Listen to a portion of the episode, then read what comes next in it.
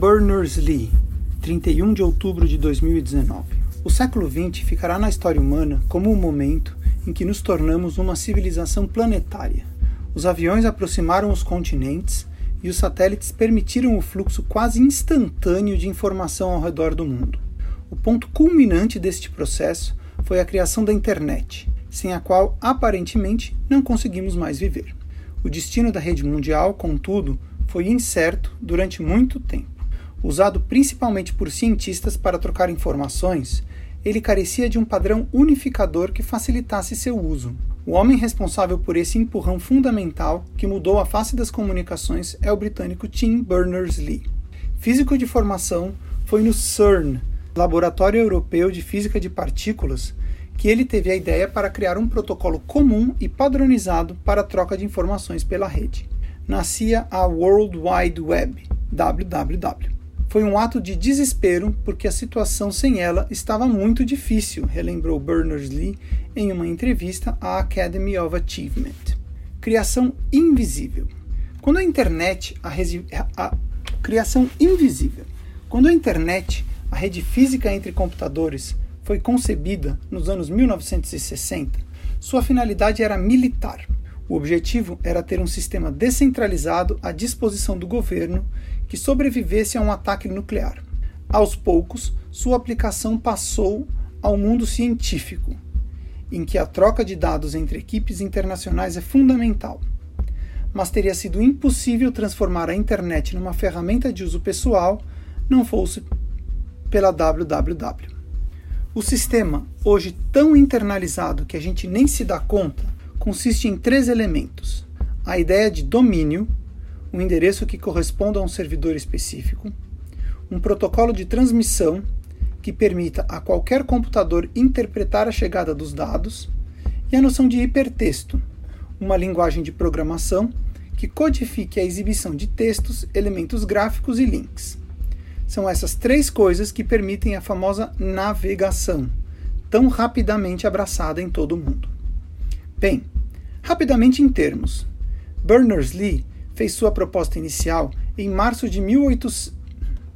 Bem, rapidamente em termos, Berners-Lee fez sua proposta inicial em março de 1989.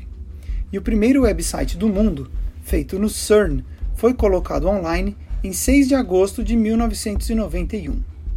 A real popularização da rede ainda levaria uns 5 anos para acontecer.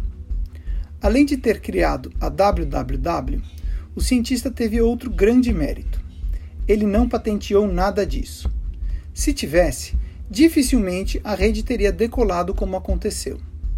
Imagine ter de pagar royalties para publicar um... Imagine ter de pagar royalties para publicar um blog. Berners-Lee tinha a mentalidade de pensador clássico, trabalhando pela humanidade. Ao fundar o W3C, consórcio que estabelece os padrões da rede, ele definiu que apenas tecnologias de uso livre seriam usadas, para que fossem adotadas facilmente por todos. Fonte super.abril.com.br barra história barra Tim Berners Lee barra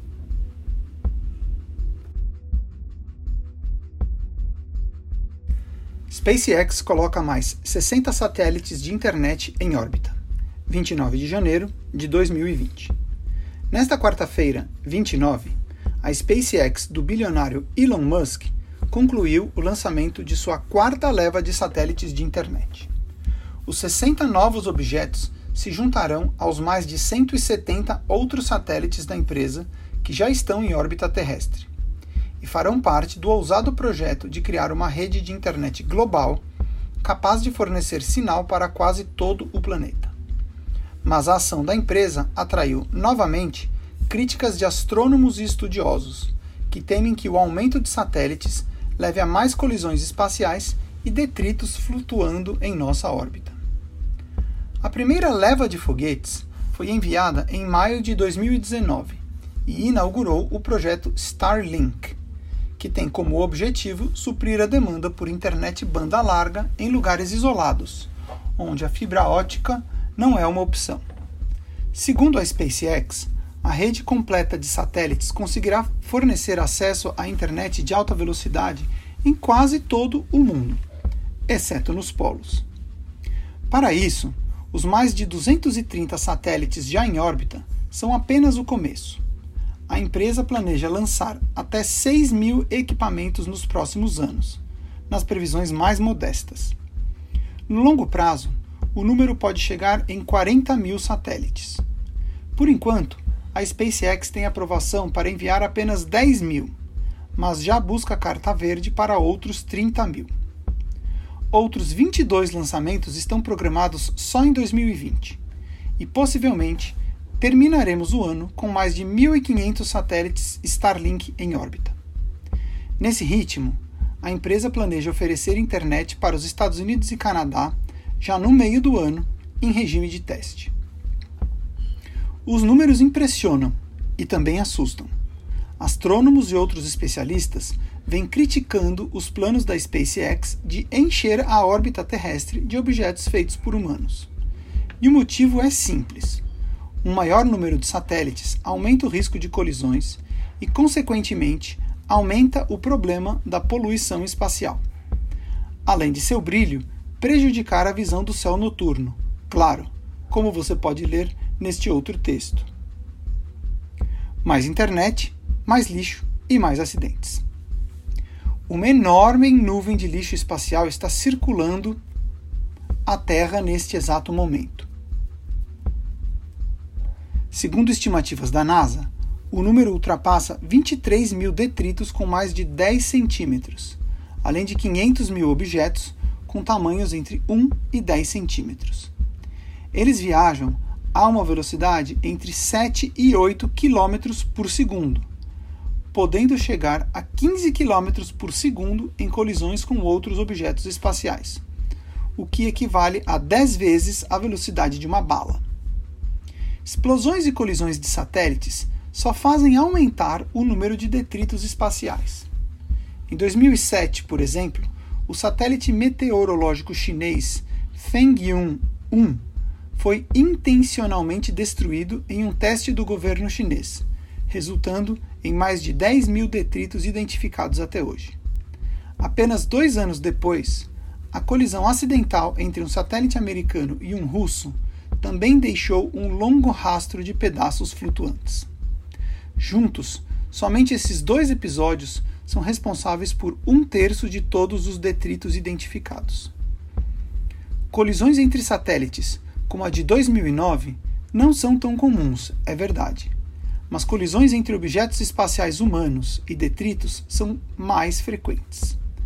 Uma vez por ano, em média, a Estação Espacial Internacional tem que mudar a sua rota para evitar colidir com detritos maiores que 10 centímetros. A manobra é necessária quando há uma possibilidade em 10 mil de isso acontecer. Mesmo que pequenos, esses objetos podem causar danos graves às naves espaciais inutilizando completamente suas funções científicas ou comerciais e jogando os milhões de dólares investidos no equipamento no lixo. Agora, como o projeto Starlink e outros parecidos, como o da Amazon, o problema pode aumentar ainda mais. Afinal, quanto mais objetos em órbita, maiores as chances de colisões acontecerem, deixando rastros de destruição para trás. A Agência Espacial Europeia ESA, anunciou ano passado que uma de suas naves, um satélite climático, teve que desviar de um dos 60 primeiros satélites Starlink para evitar uma colisão que poderia ser catastrófica. Curiosamente, o último lançamento da SpaceX aconteceu no mesmo dia em que o mundo assistia a uma possível colisão entre dois satélites desativados no espaço a agência de monitoramento de detritos Leo Labs detectou que havia uma chance em mil dos dois satélites se trombarem na órbita acima dos Estados Unidos na noite desta quarta-feira, 28. Apesar das chances baixíssimas, a possibilidade do acidente criou preocupação global. Em meio às críticas de astrônomos e organizações, a SpaceX vem tomando medidas para evitar o aumento exagerado de detritos espaciais como deixar seus satélites mais próximos da superfície da Terra, de modo que, em caso de colisões, os remanescentes possam entrar em nossa atmosfera e não ficar por aí flutuando. Outra mudança que a empresa fez foi escurecer os seus satélites. Eles eram muito brilhantes e atrapalhavam observações de astrônomos. Mas os lançamentos continuarão, e as consequências só saberemos no futuro. Fonte super.abril.com.br barra tecnologia barra SpaceX coloca mais 60 satélites de internet em órbita.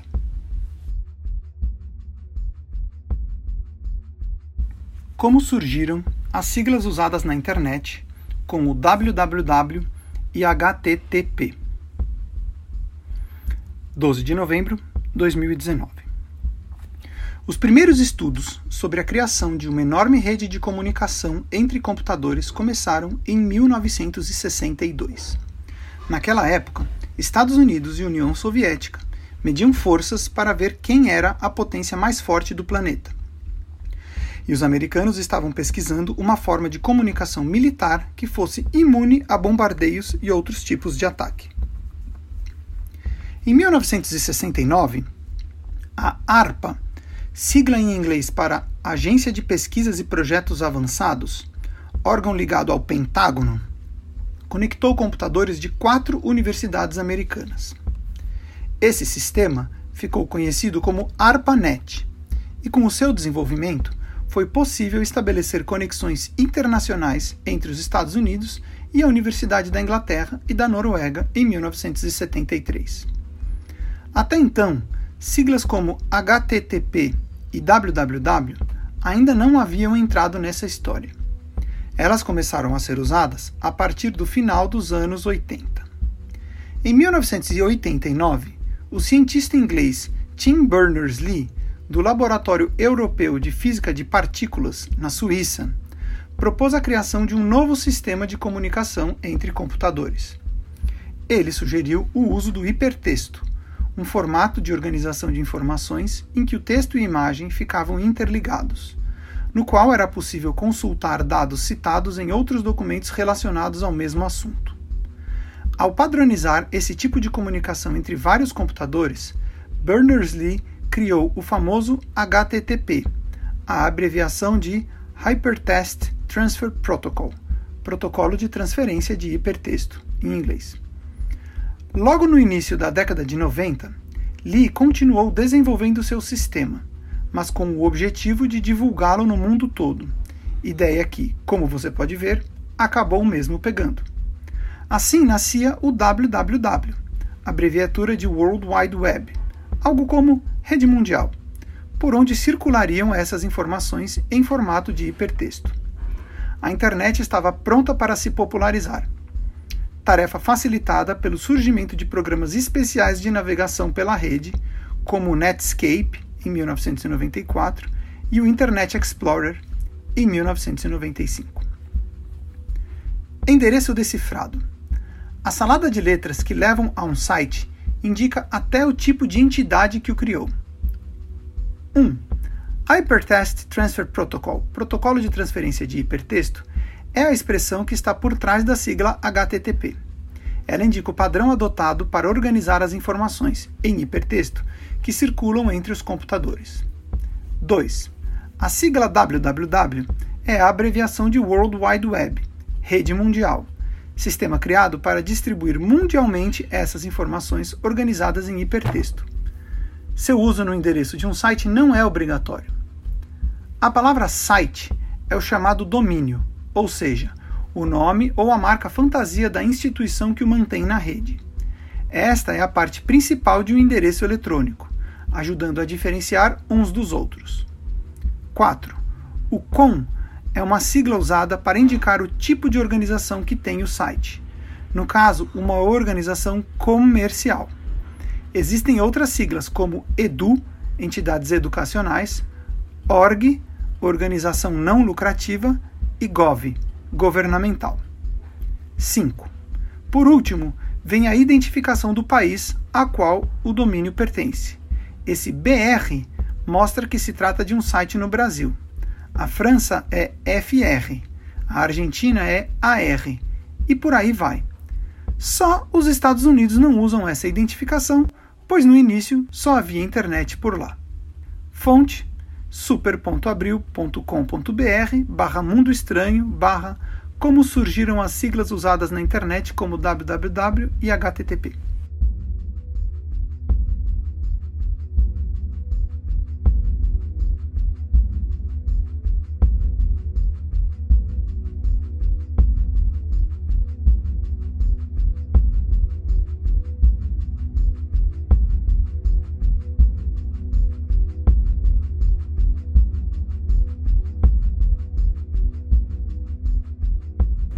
Fake news. Fake news são notícias falsas publicadas por veículos de comunicação como se fossem informações reais. Em alguns casos, os autores criam manchetes absurdas com o claro intuito de atrair acessos aos sites e assim faturar com a publicidade digital. No entanto, além da finalidade puramente comercial, as fake news podem ser usadas apenas para criar boatos e reforçar um pensamento por meio de mentiras e da disseminação de ódio. Dessa maneira, prejudicam-se pessoas comuns, celebridades, políticos e empresas. É isso o que acontece, por exemplo, durante períodos eleitorais, nos quais empresas especializadas criam boatos que são disseminados em grande escala na rede, alcançando milhões de usuários. O Departamento de Justiça americano denunciou três agências russas afirmando que elas teriam espalhado informações falsas na internet e influenciaram as eleições norte-americanas de 2016. Outro caso que ficou conhecido e chegou ao extremo foi o da dona de casa Fabiane Maria de Jesus, que morreu após ter sido espancada por dezenas de moradores de Guarujá, no litoral norte de São Paulo, em 2014. A revolta dos moradores foi em virtude de informações publicadas em uma rede social com o retrato falado de uma possível sequestradora de crianças para rituais de magia negra. A dona de casa foi confundida com a criminosa e acabou linchada por moradores. Mais um boato que tomou conta das redes e influenciou diretamente o calendário de vacinação infantil foi o de que algumas vacinas seriam mortais e teriam matado milhares de crianças o impacto foi tão grande que doenças como o sarampo, do qual o Brasil era considerado livre, voltaram a acometer crianças. Depois da greve dos caminhoneiros em 2018, que durou 11 dias, fechou rodovias de norte a sul do país e provocou desabastecimento de diversos produtos, alguns boatos de uma nova greve geraram tumulto nas grandes cidades. Em alguns municípios, filas de carro formaram-se em postos de combustíveis, pois as pessoas temiam o aumento do preço e até mesmo a falta do produto. Existem grupos específicos que trabalham espalhando boatos. No entanto, não é possível encontrar as empresas que atuam nesse segmento, pois elas operam na chamada Deep Web, isto é, uma parte da rede que não é indexada pelos mecanismos de buscas, ficando oculta ao grande público. As fake news têm um grande poder viral, isto é, espalham-se rapidamente. As informações falsas influenciam no emocional do consumidor, fazendo com que as pessoas absorvam e compartilhem o material noticioso, entre aspas, sem confirmar se é verdade o seu conteúdo. Os motivos para que sejam criadas notícias falsas são diversos.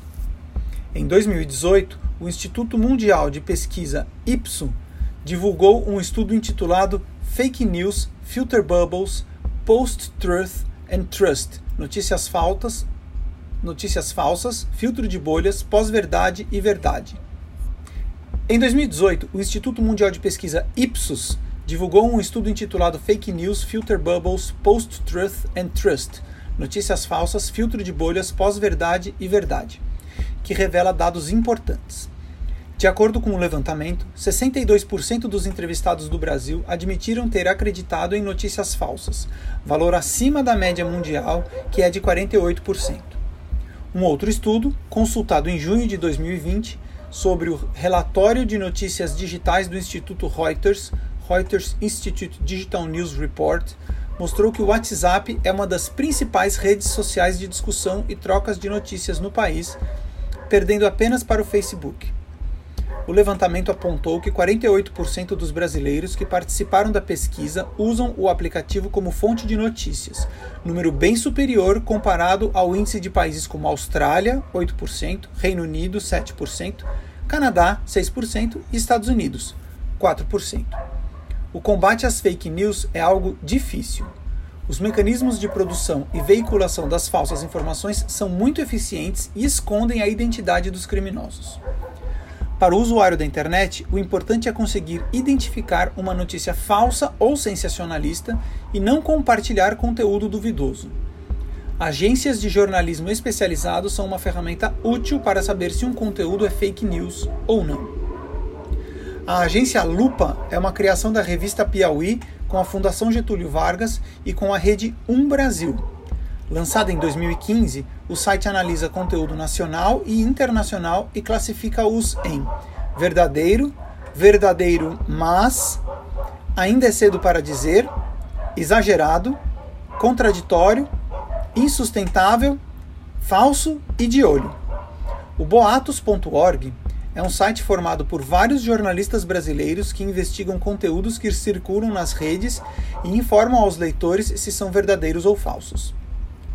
Outra agência especializada em desvendar fake news é Aos Fatos. Seus criadores fazem parte de uma rede internacional de investigadores e trabalham com a análise dos assuntos mais populares na internet.